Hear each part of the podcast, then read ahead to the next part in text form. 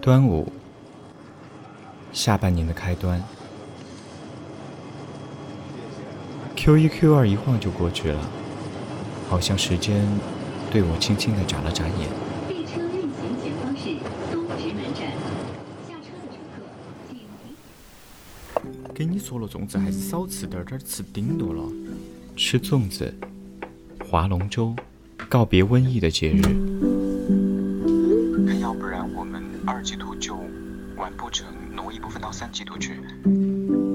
业绩，生活，关于这场疫情的相持，却并未得到放缓。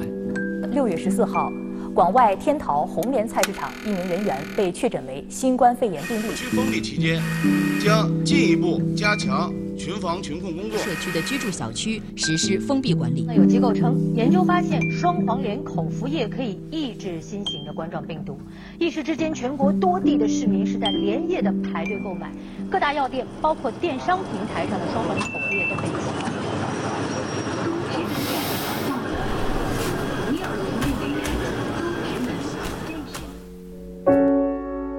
疫情方方面面影响了好多事。这一突如其来的疫情，就像是一根引线，就着之前本就存在着不安，轰然的爆炸。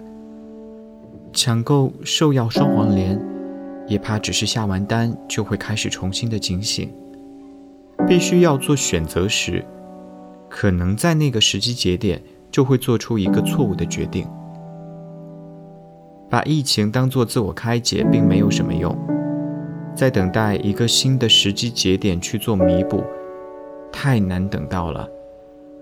反反复复折腾了半年，多数人其实已经做好了和疫情长此以往的准备。在老家的多数人，他们并不明晰前沿的科技代表着什么，但他们却用真真切切的、不知道哪儿找来的小视频，担心着疫情中央的亲人。大家所盼望的喜讯，在多数人看来已再明确不过。新冠疫苗。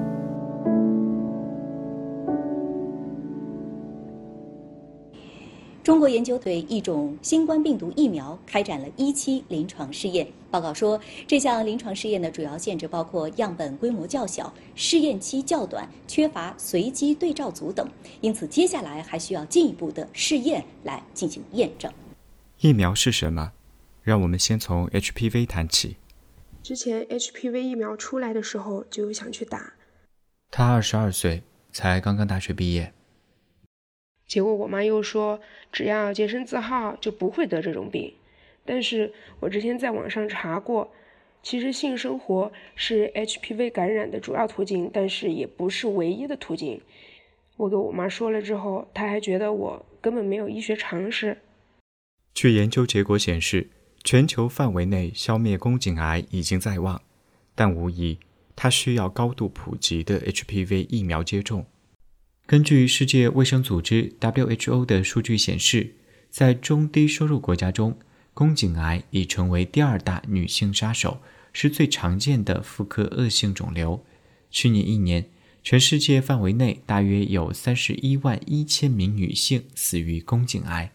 但是，和其他许多癌症不一样的地方是，针对宫颈癌的有效疫苗已经在许多国家投入使用。同时，随着早期筛查的普及，越来越多的早期宫颈癌患者被治愈。我是七果，这里是柳叶三分钟。这期我们谈论的话题是疫苗。在大多数情况下，HPV 病毒并不会造成任何问题，会被人类的免疫系统自动消除。但医学研究表明，HPV 病毒不仅有可能导致宫颈癌，它还与肛门癌、外阴癌、阴道癌和阴茎癌有关。HPV 还有极少数的情况可能会导致喉癌，而大多数宫颈癌都是由 HPV 感染所致。那疫苗又是什么？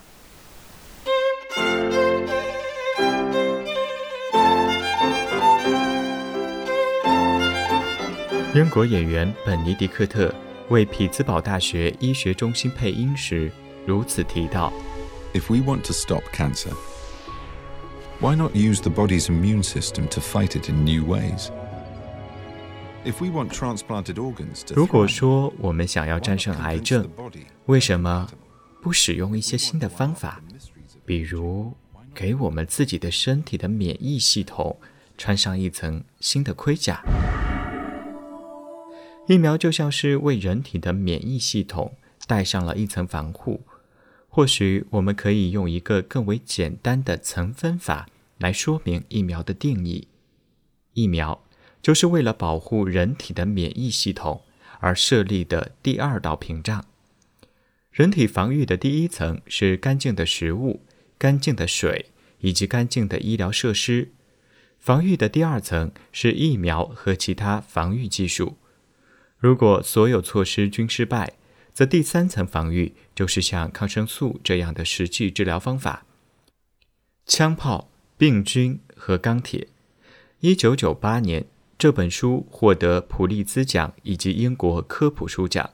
它致敬人类社会的命运。病毒作为自然界所馈赠的致命礼物，病菌与人类之间的战争不仅最为古老，同时也最为惨烈。在过去的三千五百年里，仅天花这一种疾病所杀死的人数就超过了一二两次世界大战里丧生人数的总和。数据统计显示，仅一千四百年到一千八百年这四百年的时间里，天花就从欧洲掠夺了近两亿人的生命。这之中不乏有英国女王玛丽二世。以及奥地利国王约瑟夫一世等王公贵族，病毒面前，人人平等。那中国呢？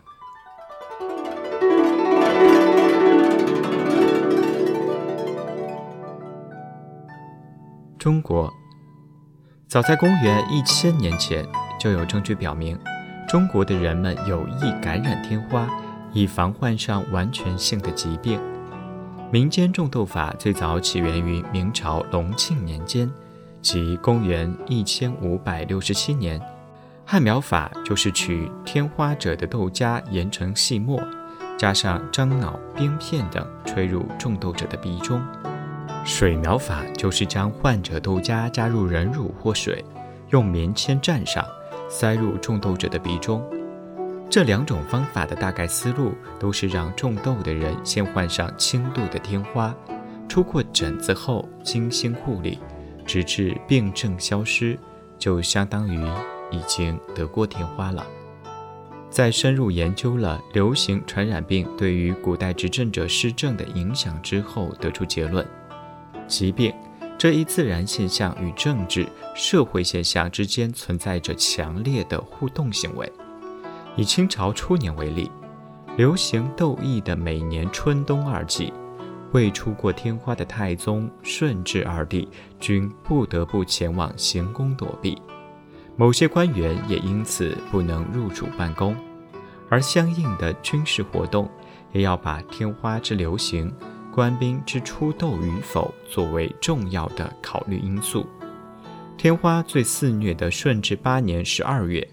皇帝还专门颁布诏谕，规定这期间严禁民众上门告御状。甚至于这位教授笃信，在顺治感染天花驾崩之后，康熙皇帝之所以能够从一众幼子之中脱颖而出，继承大统，很大一部分因素也是源于他曾经出过天花并成功疗愈。很可惜，和四大发明一样。老祖宗仅仅学会了技术，就停止了对这件事的深挖。从那时开始，我们所谓的静脉曲张的做法开始向西方传播。十八世纪末，英国医生爱德华·詹纳听说农场的挤牛奶女工从来不会得天花，大感兴趣之余，他从一个叫莎拉·内尔姆斯的挤牛奶女工手上取出脓液。接种到一个男孩的胳膊里，这个男孩长出了几个小脓包，除此之外没有任何症状。六星期后，詹娜又用人痘对男孩进行了测试。换句话说，它让男孩暴露在真正的人类天花面前，结果完全没有新的脓包长出来。天花在一五零二年开始的四十年里，让海地的土著人口从八百万变成零；一百年里，让墨西哥的土著人口从两千万变成一百六十万。而詹娜无意间的一个举措，开启了属于人类医学史上的全新时代。回到近代的中国，脊髓灰质炎是一种毁灭性且广泛的疾病。导致儿童永久性残疾。两千年十月，中国被世界卫生组织证明脊髓灰质炎病毒的传播已被阻断，自此实现了无脊髓灰质炎证实的目标。两千零一年，卫生部首次公布了我国已消灭脊髓灰质炎。全世界预防小儿麻痹的方法有两种：接种灭毒疫苗 （IPV） 和服用减毒糖丸 （OPV）。小时吃的糖豆，你还有印象吗？一九五五年，脊髓灰质炎在江苏南通发生大规模的爆发，全市一千六百八十人突然瘫痪，大多数为儿童，并有四百六十六人死亡。病毒随后迅速蔓延到青岛、上海、济宁、南宁等地，一时间全国多地爆发疫情，引起社会恐慌。为了进行自主疫苗研制。顾方舟团队在昆明建立了生物医学研究所，一群人扎根在距离市区几十里外的昆明西山，与死神争分夺秒。一九六二年，顾方舟牵头研制糖丸减毒活疫苗，使得我国十万儿童免于伤残。两千年，世界卫生组织宣布我国成为无脊髓灰质炎的国家。此后。随着生物分子技术、生物化学、遗传学和免疫学的迅速发展，疫苗研制的理论依据和技术水平不断完善和提高。二零二零年，对于像新冠这样的新出现且急需研制新疫苗进行对抗的疾病，传统的步骤有可能会减缓疫苗的研发。我国目前新冠疫苗的主要开发模式为腺病毒载体疫苗。腺病毒会引起普通感冒，但在这种情况下，开发团队把病毒做削弱和改良，来传送遗传物质，对于来自新冠病毒中的蛋白质进行编码。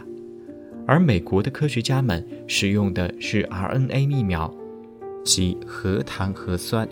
当一个基因被打开时，它会生产另一种称为核糖核酸的复杂分子。其中包含细胞制造新蛋白所需要的所有信息。RNA 疫苗通过实验室的 DNA 模板制成，通过电子序列合成的 DNA 可以在瞬间通过计算机发送到世界各地。目前，生产一批 RNA 疫苗大约需要一周的时间。打一个比方，在我们忙于生产驱动生命的蛋白质的细胞工厂中。不同类型的 RNA 都在工厂里扮演着重要的角色。mRNA 像楼层信使，携带了启动蛋白质合成所需要的蓝图，将特定的指令从老板的办公室传达给工厂层的工人。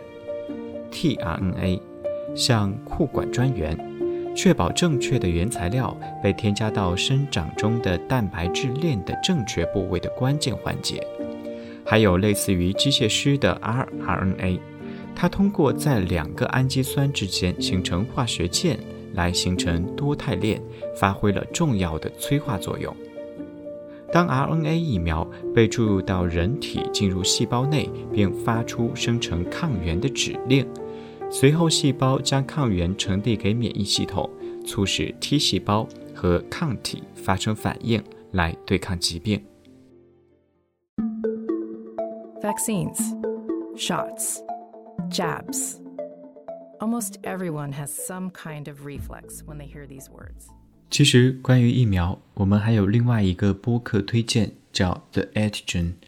这个系列的播客制作用了古典引入，有种神秘的感觉，立体声的变换，营造出对话感，恰到好处地引入了急诊室环境音、换气扇。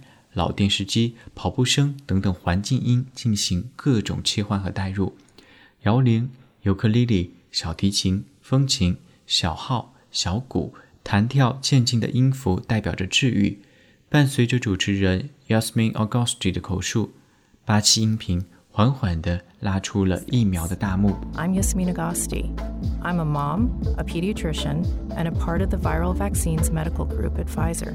主持人 Yasmin Augusti 医学背景，急诊科医生出身，在儿童医学救助基金会做了四年时间。他在播客里的自我介绍很干净利落。他自我介绍道：“我是一位母亲，一个小儿科医师，也是辉瑞疫苗医疗小组的一员。”在他们每一期的内容中，都邀请到了一些业内的专家，包括疫苗学小儿传染病的世界级专家 Dr. Catherine Edwards，贝勒大学热带医学国立医学院的儿科教授兼院长 Peter Holtz 博士，他为我们分享了社区免疫。